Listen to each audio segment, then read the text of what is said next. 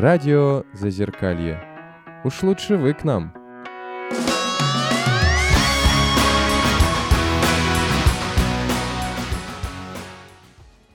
Всем привет, на связи радио Зазеркалье, и мы начинаем наш субботний выпуск. У нас в гостях сегодня э, снова Ключникова Анна Адольфовна, врач-психиатр, психотерапевт, работающий в психоаналитическом подходе, сотрудник консультативного центра психического здоровья больницы имени Алексеева. Здравствуйте. Добрый день. Мы продолжим тему, которую мы начали с Андреем Аркадьевичем. Это тема внутренних конфликтов и чуть-чуть зайдем на нее с психоаналитической точки зрения и вообще больше с точки зрения психологии. Что это такое, как они вообще возникают, формируются и так далее.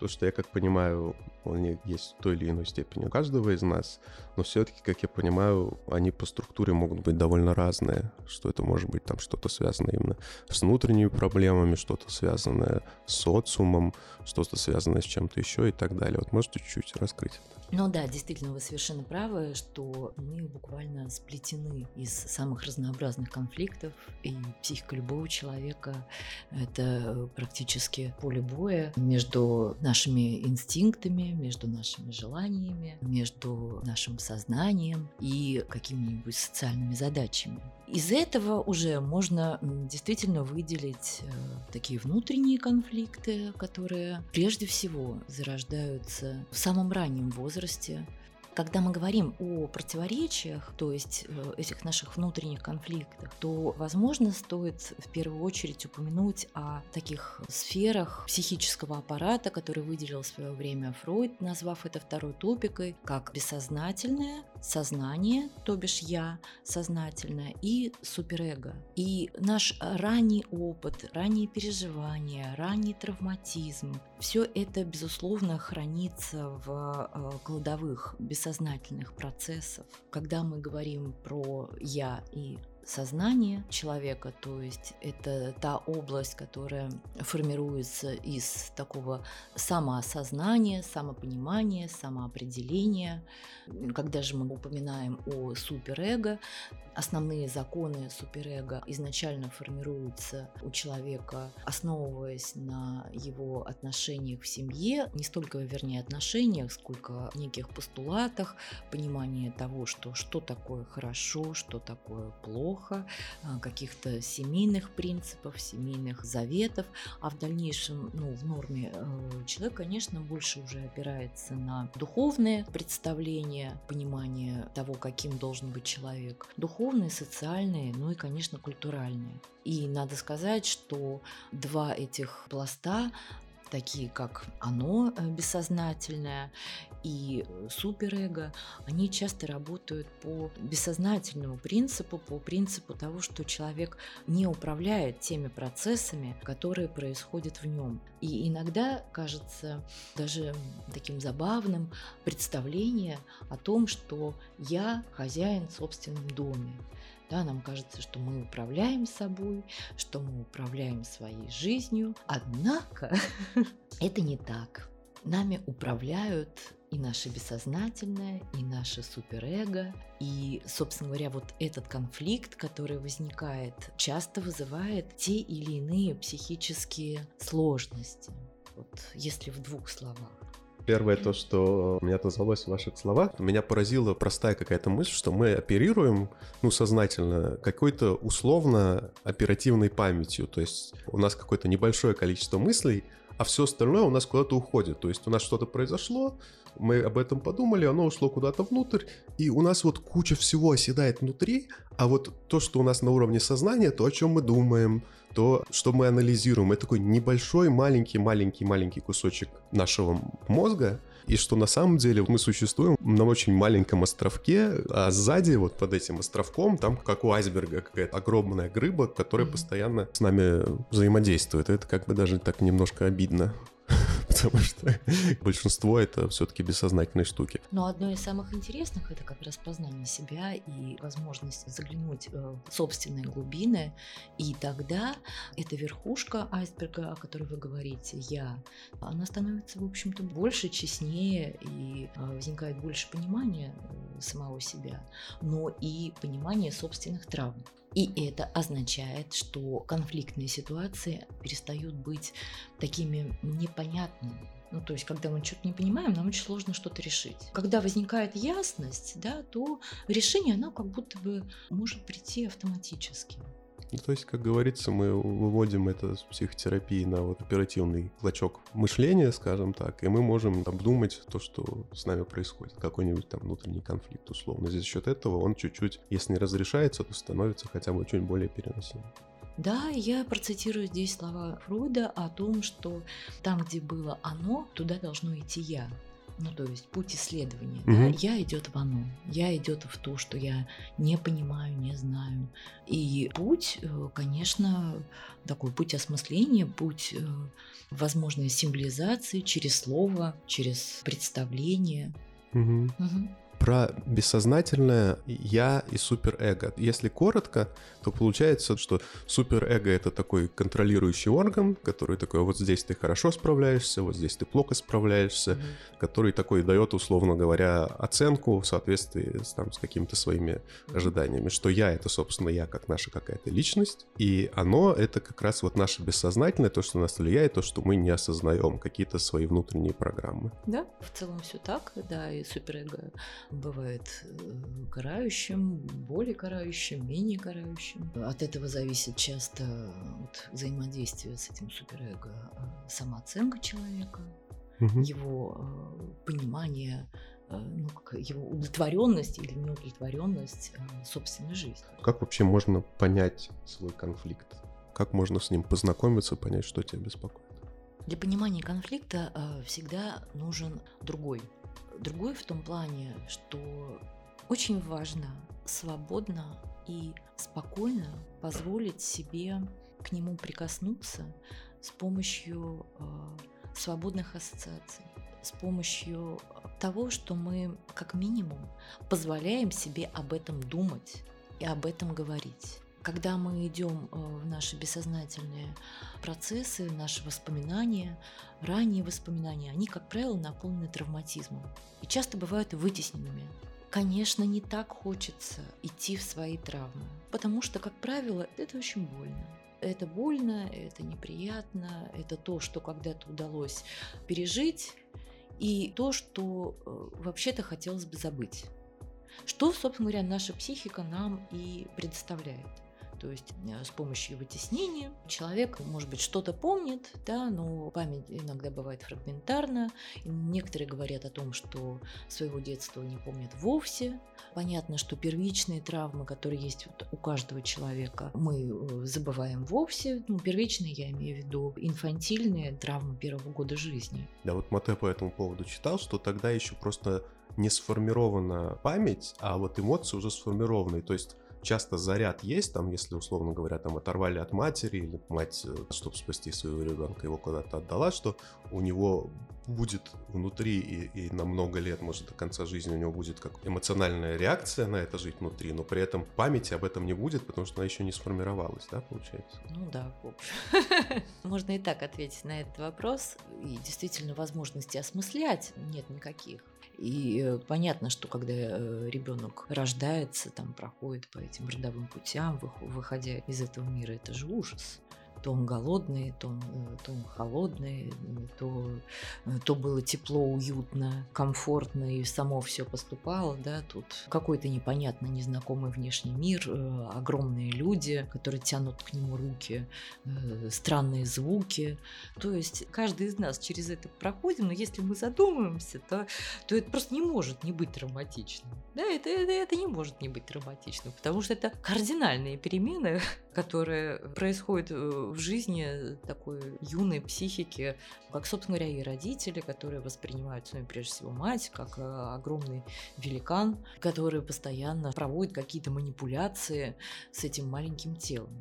Я думаю, что не стоит слишком сильно углубляться. Мне понравилось, что, по-моему, как раз Сапольский говорил про травматичность первых лет, что в странах, где преобладает вот эта групповая психология, где, ну, всегда главная группа, главный социум, там э, обычно принято детей с собой носить практически постоянно в течение года жизни. Наверное, не везде, но есть такие места. А в европейской психологии часто им дают ну, много свободы. Но По факту оказывается, что те вот, кого матери фактически постоянно носили с собой, знаете, вот на таких вот штучках, Да.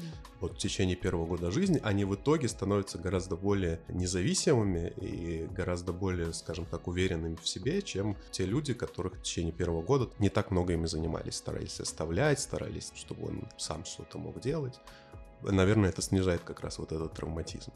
Ну, э, вполне возможно, э, что э, желание бесконечно носить своего дорогого рожденного ребенка еще и важно самой матери, потому что это период, когда ну, часто у женщины в процессе беременности может возникать э, такая эйфория от собственного всемогущества, того, что она является вселенной для э, маленького существа, и поэтому та радость и эйфория э, от э, осознания собственного всемогущества, она, в общем-то, продолжается в дальнейшем и с тем, что, несмотря на сложности, приходится вставать к, ребенку, э, заботиться о нем, но также хочется э, продлить это сладкое состояние и носить э, этого маленького карапуза на себе бесконечно, показывая тем самым собственное э, величие. Мгм. Я надеюсь, что я не задену. Кого-нибудь обязательно. Ну, мне кажется, у нас нет такого в культуре. Вряд Да ли что много. неужели вы никогда не видели, как мамаши носятся со своими, со своими чадами, да, в этих кенгурятниках или слингах, и, э, и кормят их грудью аж до пяти лет, и гордясь о том, какие они хорошие матери, не понимая, что э, при всем при этом они, как эти самые великаны, забывают о травматизме этих детей и постоянно травмируют их своей сексуальностью и э, держат их в постоянном напряжении. Мгм. Ну да, я, к, к счастью, с этим особо не сталкивался. Давайте чуть-чуть еще вернемся, либо поговорим о потребностях, которые лежат в основе конфликтов, либо чуть-чуть еще вернемся к пониманию э, своих конфликтов. Вот вы говорили, что там есть торможение, тревога, симптом. Вот это все очень интересно. И я просто часто это на себе наблюдаю, что ты там начинаешь нервничать, до конца не понимаешь почему, и ты так тормозишь, ну, немножко так застываешь, потом начинается вот эта тревога. Вот вы можете вот рассказать вот этот механизм проявления внутреннего конфликта? Э, собственно говоря, те конфликты, которые возникают в раннем детстве, и каждый период детства, там есть свои определенные этапы и свой травматизм, но этот травматизм, он а, оставляет рубцы. Рубцы здесь метафора, да, это не в буквальном смысле слова, там на нервной ткани какие-то рубцы, да, но метафорически это такое некое место, а, которое в дальнейшем у человека будет вызывать определенную чувствительность. Эти рубцы будут там ныть, напоминать, они всегда будут лебединозно заряжены, Лебединозно — это они будут заряжены влечением, они будут заряжены влечением. влечением к тому, чтобы их разрешить. Как ни странно, на уровне сознания кажется, что мы хотим разрешить этот конфликт. Но если влечение ну, изначально э, в детском возрасте, условно говоря, ребенка избивали, и это больно, это травматично, это, это тяжело. Но вместе с этим он получал огромный заряд яркой энергии, лебединозной энергии со стороны родителя. И кажется, что это звучит ужасно, но так получается, что будет внутреннее бессознательное влечение к возможным унижениям, к возможным обидам, либо физическим наказаниям. И по этому принципу его не оставляли в покое, да, за ним постоянно подглядывали, э, подсматривали, э, выражали э, бесконечное беспокойство, что ты сам вообще ни с чем не справишься, таким образом проявляя свою любовь. Любовь всегда заряжена, любовь всегда заряжена влечением. И когда мы говорим про это влечение, ребенок это считывает, ему бессознательно будет очень хотеться этого контроля. Но это часто остается за пределами понимания, за пределами сознания. Этого нет в я. И вот здесь часто возникает конфликт. Конфликт между нашими бессознательными желаниями Почему нас туда влечет? Почему нам это хочется? Почему я бесконечно повторяю то же самое? На сознательном уровне э, я хочу нормальных, здоровых отношений, но я вхожу в такие отношения, где меня постоянно унижают. Или мне так важно всем угождать, иначе меня бросят, иначе меня не будут любить. И человек входит в состояние навязчивого повторения. Мгм. Но почему это происходит? Потому что есть э, конфликт, который пока человеку непонятен. То есть он привык, условно говоря, к такой форме заботы и любви, она ему знакома, она им хорошо перерабатывается, и, собственно, чем-то, чему-то бессознательным хочется продолжения вот этого заряда, который можно будет как бы впитывать, что, что людям будет не все равно, пусть даже вот таким странным способом. Мгм, Введу в наш диалог снова, снова э, слово влечение. Человек не привык, а его влечет, потому что он в этом испытывает возбуждение. Но возбуждение не всегда носит характер э, сексуального возбуждения. Это психосексуальное возбуждение. То есть, Не только сексуальную, но еще и психическую. да, Ну, понятно.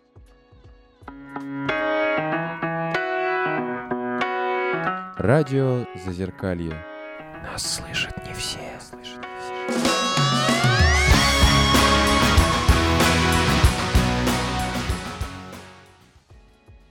Вы когда говорили о рубцах и о том, э, как, как мы разрешаем, как нам кажется, конфликт э, эм, привычными действиями, я подумала о том, что если мы возьмем эту метафору, то это похоже на то, когда у нас э, какая-то болячка, тот самый рубец, и он чешется, Мгм. И мы его зудит чешем. и влечет. да, и мы его чешем, нам кажется, что нам сейчас станет легче. Да. На самом деле мы его только как бы раз за разом повреждаем и усугубляем. И он начинает чесаться снова, и мы снова это делаем. Он А, так влечет. Да, представляя себе, что мы делаем себе хорошо, на самом деле никак не, не помогаем и не разрешаем эту ситуацию. Я хочу спустить чуть-чуть на грешную землю и позволить чуть-чуть на себе поэкспериментировать. Тут Почесать тебе где-нибудь? Тут у Анны Адольфовны стоит кушетка в рабочем кабинете. Вот я готов сесть чуть-чуть на воображаемую кушетку ради наших зрителей, и только ради них, конечно же. Я просто, знаете, о чем подумал, вот когда вы говорите про свои какие-то внутренние конфликты? И у меня вот такого нет. У меня как раз все наоборот. У меня достаточно такие гиперопекающие тревожные родители, тревожная бабушка с дедушкой, которые любят гиперопекать, и которым, знаете, вот нужно постоянно Давать отпор. да, постоянно сражаться за свое личное пространство, давать отпор. Сейчас это, конечно, чуть-чуть изменилось, но по сути я чувствую, как на меня это влияет, и, конечно, Мгм. вот такая история была. Может быть, я поэтому иногда достаточно напряженный в общении. Но при этом у меня никогда не было желания повторить. Мы не можем это повторить, мы не хотим это повторять, потому что, ну, как бы и так этого много, куда еще больше. И наоборот, у меня есть вот то, что вы сказали, психосексуальное, Мгм. а, влечение к другому. То есть, когда там человек мне пишет, какая девушка, допустим, да, и я вижу, что ей не все равно, что какой-то искренний контакт происходит, что я ей нужен, или что она мной заинтересована. И вот это у меня такое вот психосексуальное возбуждение. Господи, мне так не нравится ужасное слово. Бабушка по губам даст. Какой еще секс? Какой еще секс, да? Нет секса. И у меня всегда вот эта искренность, вот ощущение, что я такой нужный, что я вот для человека не какой-то там один из миллионов мужчин, а там какая-то личность определенная, у меня вот это всегда что-то во мне отзывается. И Мгм. получается, что у меня противоположное тому, к чему я привык. А можно я отвечу? Конечно.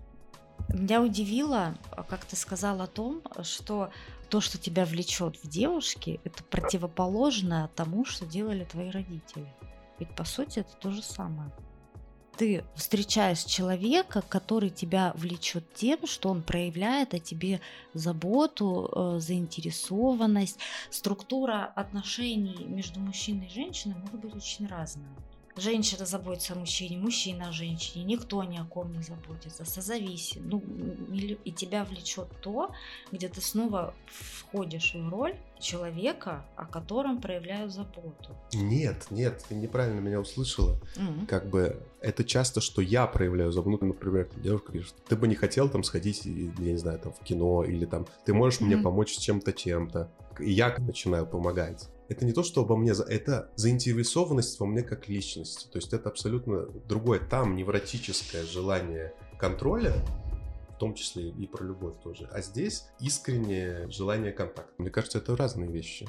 Помогите нам, Анна Адольфовна. Лена совершенно справедливо обратила Чёрт. внимание. э, э, Лена совершенно справедливо обратила внимание на то, что действительно иногда а, наши влечения имеют инверсию. Я привела пример там с э, битьем, да, э, тот, э, кого избивали, часто может занимать какую-то садирующую позицию, да, тот, за кем подсматривали, сам захочет подсматривать за другими, тем, в кого беспардонно вторгались, намекая бесконечно, что он совершенно не в состоянии о себе позаботиться, будет хотеть э, противоположного. Я бы подняла здесь тему границ, а, которая начинает звучать очень ярко, да, вот эта граница между собой и другим, собой и реальностью, ну, реальность пока чуть-чуть э, не будем трогать, да, но вот эта тема, мне кажется, будет э, такой яркой, э, яркой линией, потому что вполне возможно, что человек в своих проявлениях, там, со своей инициативой будет плохо чувствовать границы другого или нарушать их ровно так, как нарушали его персональные границы. Я по-другому нарушаю, но не, не так, ну то есть, да.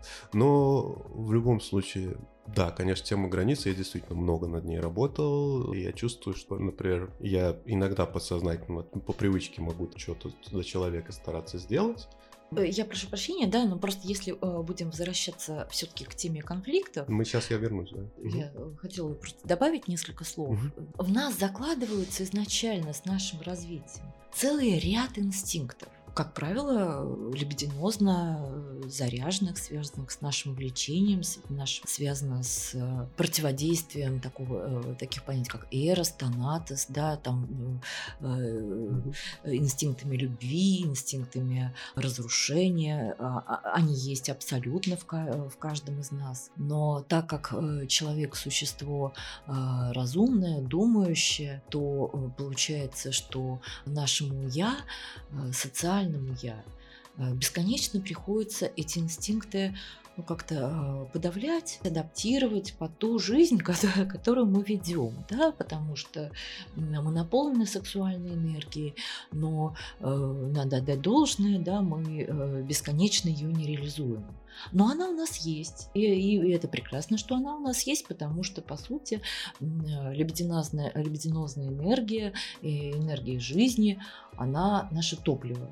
Но э, дело в том, что эта энергия на нас влияет всегда. И это очень большой конфликт что с этим делать, да, как это реализовывать, э, там, могу я познакомиться с этой девушкой, как я могу себя э, с ней вести, да, и а, понятно, что все движения и стремления там в сторону девушки, о которой вы говорите для юноши, ну, здесь объекта, я бы так сказала, да, объекта, а, который нам нравится, а, к которому мы стремимся в своих желаниях, дальше нам наполнено какими-то социальными или там любовными движениями, действиями, да, наполнена определенным танцем. Но инстинкт, в общем-то, изначально понятен. Хорошо. Про инстинкты понятно. Чуть-чуть. Вот давайте сейчас последний вопрос задам, мы уже перейдем на другие темы. Про потребности. Получается, из того, о чем мы раньше говорили, что два вида потребностей ну, часто лежат, поправьте, если я сейчас скажу неправильно, часто лежат в основе внутреннего конфликта. То есть это либо что-то, что мы дополучили, что не, не, недополучили, что мы хотим получить. То есть, например, там, не знаю, там, внимание к своей персоне, допустим, а, или заботу. А, либо, наоборот, потребность получать то, к чему мы, скажем так, не привыкли, вы сказали, а то, что нам хорошо знакомо. То есть такую же реакцию, как, которую мы когда-то получали. То есть потребность либо такая, либо Повторение такая. травматического опыта. Да, получается, ну, наши потребности, которые часто лежат в основе внутреннего конфликта, это либо получить то, чего нам не додали, либо повторить то, что, что с нами происходило. Или я не прав? Э, повторить то, что с нами происходило, даже если это было чем-то ужасным. В том числе. Угу. Получается, это какие-то это наши потребности, которые могут лежать в основе каких-то глубоких внутренних конфликтов. Или нет? Или там все а... сложнее гораздо?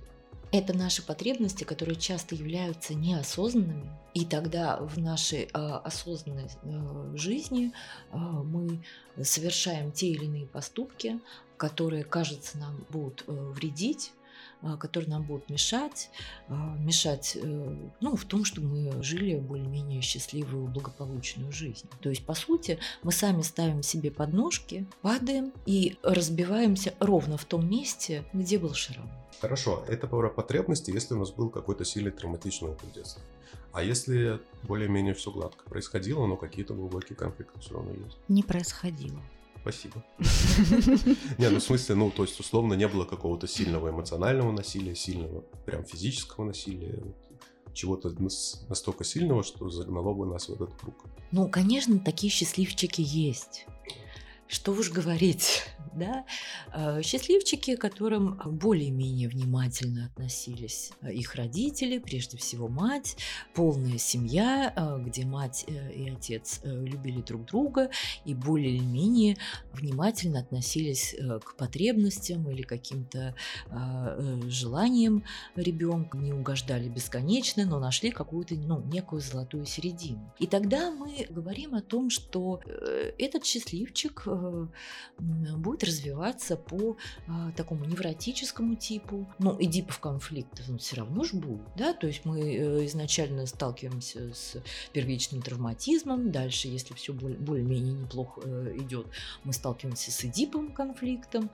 конфликт разницы полов, это, это, тоже, это тоже есть, да, там мальчик или девочка, почему я девочка, а, ой-ой-ой, я мальчик, не дай бог я стану девочкой, а, это, все эти ранние переживания, они а, тоже свойственны детям, но это абсолютно в рамках нормального такого психофизиологического, психосексуального развития каждого человека. Это преодолимо. И опять же, э, это все равно живет в нашем, нашем бессознательном. Но когда мы говорим о том, что э, человек взрослеет, мы забываем о том, что у него есть еще э, такая э, структура, как суперэго, на которую и этот более-менее невротичный человек сталкивается с тем, каким он должен быть. Мы приходим к тому, что фактически конфликты есть у, у любого человека, просто если детство было более-менее нормальное, то эти конфликты не настолько сильные, и они не настолько сильно влияют на жизнь и повседневное функционирование человека. Конечно, нужно сказать о том, что мы просто буквально все переплетены своими конфликтами. Буквально каждый. И как Лена точно заметила, а, конфликтов нет только у мертвого человека. То есть пока мы живем, вся вот эта вот э, дихотомия э, наших представлений внутреннего, внешнего, оно бесконечно на нас влияет. И помимо наших внутренних каких-то э, переживаний, есть еще э, понимание времени, понимание реальности, требований, э, которые, как нам кажется, предъявляет это, эта реальность, наших внутри, внутренних представлений об этих э, требованиях, конфликты, связанные с, опять же, с полом, возрастом, с э, отношениями. Это просто бесконечный клубок, который ну, хорошо, если мы э, можем с помощью слов, символов себе более-менее представить и выстроить в какую-то единую цепь представлений. Тогда возникает больше ясности, спокойствия. И здесь, возможно, именно в этом месте, да, Данил, я отвечу на ваш вопрос про ту тревогу, которая возникает у человека.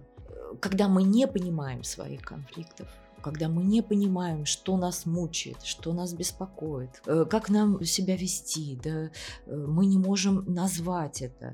Прежде всего у нас возникает торможение да, мы как будто бы в каком-то таком э, находимся моторной заторможенности, в каком-то ступоре, да, в, в такой какой-то э, непонимании э, всего этого, всех этих внутренних процессов. И, безусловно, это непонимание, оно в дальнейшем влечет за собой тревогу. То есть, если те сигналы, которые посылает нам наша психика, мы продолжаем на них не обращать внимания, не замечать, то э, следующий этап – это симптомы. Те или иные э, симптомы на невротическом уровне, психотическом или психосоматическом.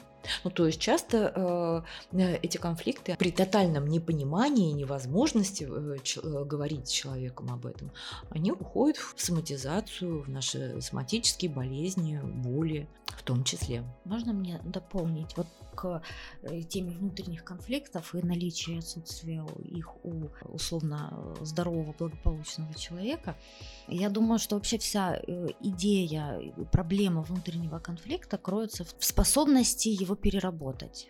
Чем более зрелая психика, тем проще человек Э, тем больше у него инструментов, способностей психически переработать какой-то вот травматический опыт.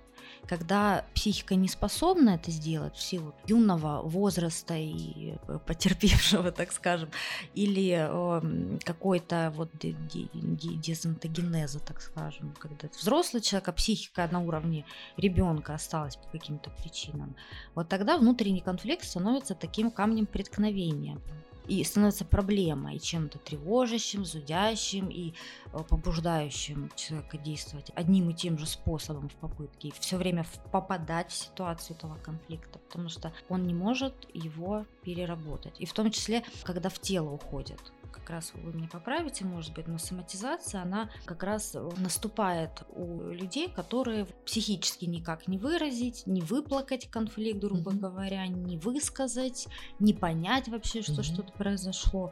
Этот импульс ищет выхода, mm-hmm. нигде не находят mm-hmm. и уходят в тело, когда у нас там ну, какая-то такая симптоматика психосоматическая да, наступает. Я продискутировал про психосоматическую симптоматику, но я боюсь, мы тогда прям совсем уйдем. Mm-hmm.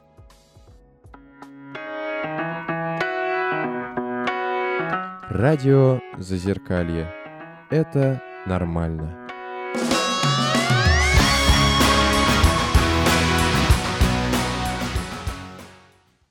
Но здесь я хотела бы дополнить немного то, что очень точно и тонко заметила Лена, это наша возможность э, справляться с тем возбуждением, которое присуще каждому из нас. И не только справляться, но и жить э, социальной жизнью, и чувствовать эту реальность. Ну, потому что если мы будем сравнивать структуры личности, да, то если мы говорим о невротической структуре, то э, здесь больше конфликт будет э, между бессознательными процессами и процессами суперэго. Да? Если мы говорим о психотической организации, то э, здесь конфликт будет выражен между бессознательными процессами, мощнейшими такими зарядами влечения, которые не находят э, никакой возможности разрядки. И это конфликт с реальностью, то есть человек абсолютно, ну как бы э, дезинтегрирован в эту реальность. Его реальность э,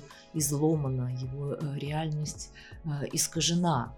И, по сути, э, часто именно в эти моменты он дает такую психотическую продукцию, как бред или галлюцинации, что, собственно говоря, является такой экспульсией, то есть выбросом собственного психического представления на реальность то есть э, формирование такой своей психотической реальности. Если же мы говорим про пограничную организацию, да, то здесь конфликт будет э, в большей степени выражен между идеальным «я», то есть таким нарциссическим, то есть вот каким я должен быть, да, и э, идеальное я здесь противостоит бессознательным процессам и, и объективной реальности, то есть психосексуальной реальности, то есть невозможностью жить такой психосоциальной жизнью, создавать отношения, близкие отношения, что часто вызывает такой возврат э, к своим нарциссическим переживаниям, нарциссическим обидам.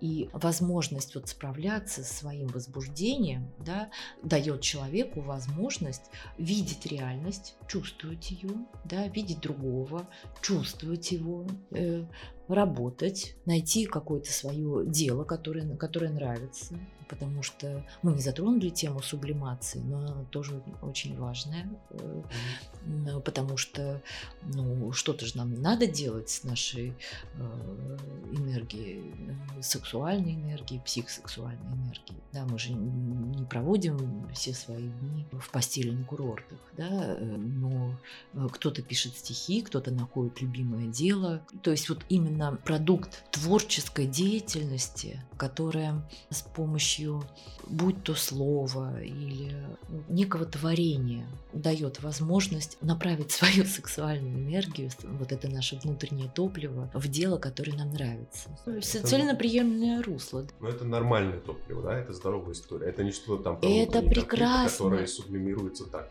Или это про здоровую историю? Что вы? Это необходимое для жизни топливо. Э, то есть, когда и э, в психиатрии э, сексуальную либидинозную энергию, вернее, психосексуальную, да, а, называют энергетическим потенциалом. Это наш энергетический потенциал. Но ну, только очень важно, чтобы этой сублимации было не слишком много, ну, чтобы оставалась э, еще энергия. Не на... выгорать. Э, не только не выгорать, а чтобы оставалась энергия на свою личную жизнь. Угу, ну, то есть, на любовные да, отношения. Да, да, да, да, да. В смысле, чтобы все, условно говоря, в одну корзину не сливать. Собственно, у меня довольно много вопросов сформировалось. Давайте то, о чем мы говорили, то, что вне эфира, что мне кажется важно сказать. Многие творческие люди, они же как бы выражают да, свои конфликты они выражают свои какие-то глубинные переживания в картины, в музыку, в книги. Придумайте еще тысячу вариантов, кино. Я не знаю, там каждый по-своему творит, где он может. Но, как я понимаю, что для того, чтобы все-таки осознать то, что тебя беспокоит, этого зачастую недостаточно, да, что нужна именно терапия, и что даже творчество не всегда помогает понять, что там у тебя по кругу вертится в твоей светлой головушке. Конечно, творческие люди, поэты, писатели, художники, они обладают действительно каким-то очень тонким э, чутьем, и часто в своих произведениях они выливают э, то, что хранится в таких э, кладовых бессознательного. Безусловно, так. И многие находят такую свою внутреннюю истину. Но это скорее единицы. То есть э, одно дело, что мы можем сделать что-то своими руками, это принесет нам удовольствие, да, но вряд ли это всколыхнет что-то что такое глубинное. Здесь, безусловно, важно не только тот момент, что произошла символизация внутренних процессов, символизация этого мышления. Здесь еще очень важно, что человек об этом говорит, его кто-то, желательно аналитик, слушает, и во всем потоке смысловом находит очень важные и тонкие моменты, которые как будто бы соединяет и склеивает в одну единую картину, давая краткое понимание своими интерпретациями или из сеанса в сеанс складывается общий предмет этого конфликта или общий предмет этой самой травмы. А это длительный процесс у меня что-то несколько раз это в голове всплывало, потом мы это проговаривали, и оно уплывало обратно ага. куда-то в сферу динозавров у меня в голове. Возникает вопрос, и это, наверное, одна из очень важных претензий, не претензий, но вопросов психоаналитической терапии. Вот человек, ему плохо, у него какой-то конфликт условный, сильный. То есть, mm-hmm. например, как люди, которые столкнулись там с насилием, да, то, что да. они там часто выбирают таких же партнеров. Разного человека плохо, да. ему нужно что-то с этим делать. Да. И он слушает условно, допустим, наш эфир, не обязательно, и ему говорят, ну это долгий процесс, тебе нужно 2-3 года походить, и то не факт, что это поможет, и тогда, может быть, тебе станет легче. И возникает у этого человека закономерный вопрос, а как мне жить эти 2-3 года? Нельзя ли как-то побыстрее помочь мне с этим разобраться, чтобы я 3 года еще, хотя один или два раза в неделю к психотерапевту, не мучился все остальное время? Mm-hmm. Вот. Это какой вопрос который, я думаю, возникает у многих, кто, ну, кто думает пойти в психоаналитическую терапию. Как вы на, вообще на это смотрите? Всегда ли это необходимо для решения? Дело в том, что э, травмы и конфликты э, никуда не деваются, и процессы сами не рассасываются. Никогда. Да, возможно, возможно жаль, но так не бывает.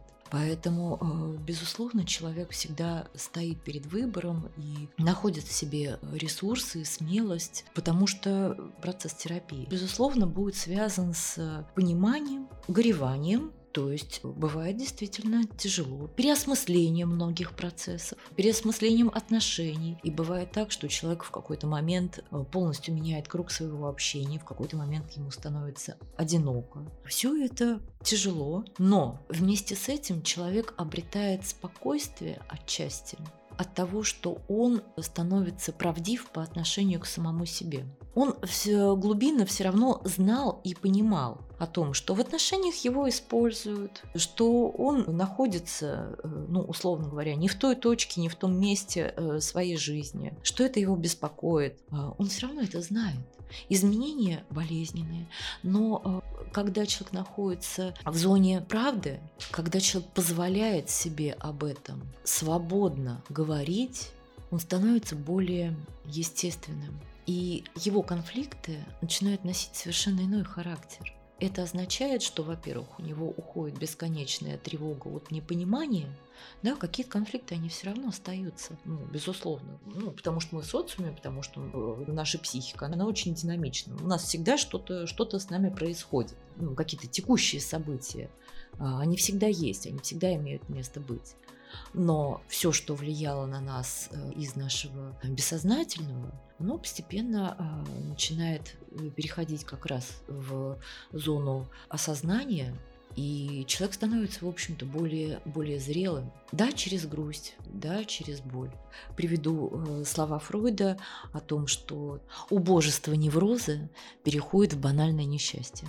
Можно мне дополнить? Поправьте меня, если ошибаюсь, но я бы не стала говорить о том, что психотерапия это только лишь болезненный длительный процесс, который ведет нас через какие-то тернии, каким-то звездам, очень долго идем и когда-то дойдем, а все это время мы продолжаем страдать и мучиться. Ну, до конца жизни. Тера... Ну, плюс-минус, да. Нет, я хотела сказать о том, что терапевт бывает так, что выполняет функцию контейнера того человека, с которым ты разделишь переживания. С То есть ты даешь, там... так сказать, свои, условно, боли, конфликту пространства, и вместе это, да. как в нем находитесь, и это позволяет ему как бы выдерживать, переваривать. Да, и... Это страшное варево, которое находится обычно внутри, оно, оно изливается и перестает отравлять текущую да. жизнь человека в данный момент. Да, какой-то легкий анестезирующий эффект э, и какая-то такая э, глобальная актуальность проблемы начнет сходить на нет чуть раньше, чем этот конфликт когда-то через какое-то количество длительное времени разрешится. Но и ко всему человек испытывает огромное удовольствие от правды. Да. Удовольствие. В этом есть удовольствие. Очень часто у каких-то дословно большой группы людей я примерно представляю, что вы ответите, но не буду это делать за вас. Им вообще болезненно даже взглянуть туда. То есть многие люди такие, это не со мной что-то не так, это с миром что-то не так, это Конечно. с людьми что-то что не так, да, и ты пытаешься, а вот есть вот такая проблема у тебя. И я помню, знаете, есть одно небольшое видео, просто замечательное, где там стоят а, девушка с парнем, ее подруга. Я уже не помню суть, но помню, что она видит переписку этого своего парня с, с подругой, да, и видит, что он ей отвечает. И видно, что парень сам заигрывает с этой девушкой, вот с этой подругой, что он сам проявляет... Подруга его так отшивает, а он как бы продолжает проявлять к ней внимание. И тут просто удивительное происходит. Я просто помню вот это ощущение, что она начинает винить всех, условно, кроме этого парня. Mm-hmm. То есть она ему написала, хотя они до этого хорошо общались. То есть она во всем виновата. Парень же, вот он писал. Нет, это просто, может, не очень идеальный пример. Но вот эта вот история, то, что для многих людей болезненно даже смотреть в эту сторону, и просто можно видеть, как все защиты у человека включаются.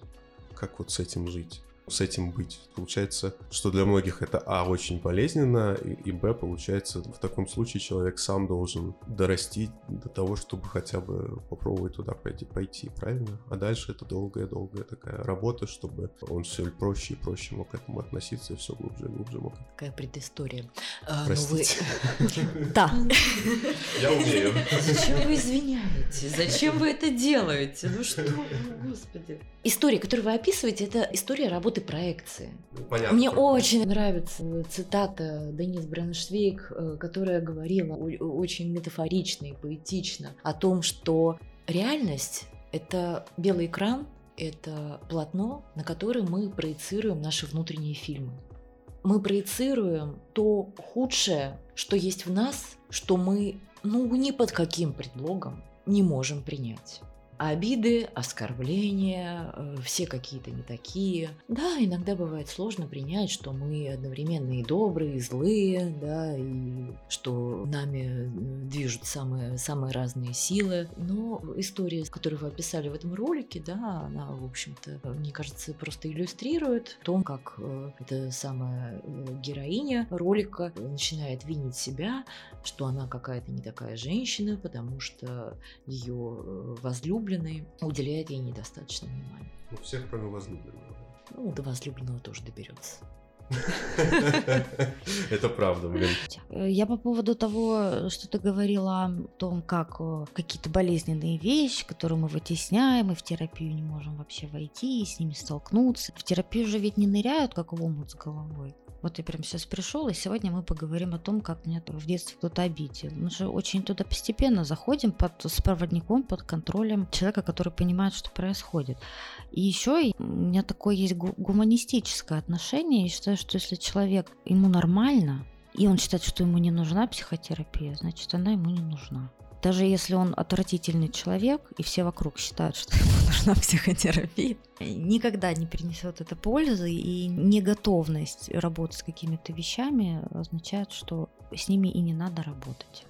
Что является самыми сильными препятствиями, вот когда человек, ему нужно проработать какой-то внутренний конфликт, он приходит к терапевту, чтобы люди знали об одном-двух подводных камнях. Что является сильными препятствиями для человека, когда он работает с внутренними конфликтами?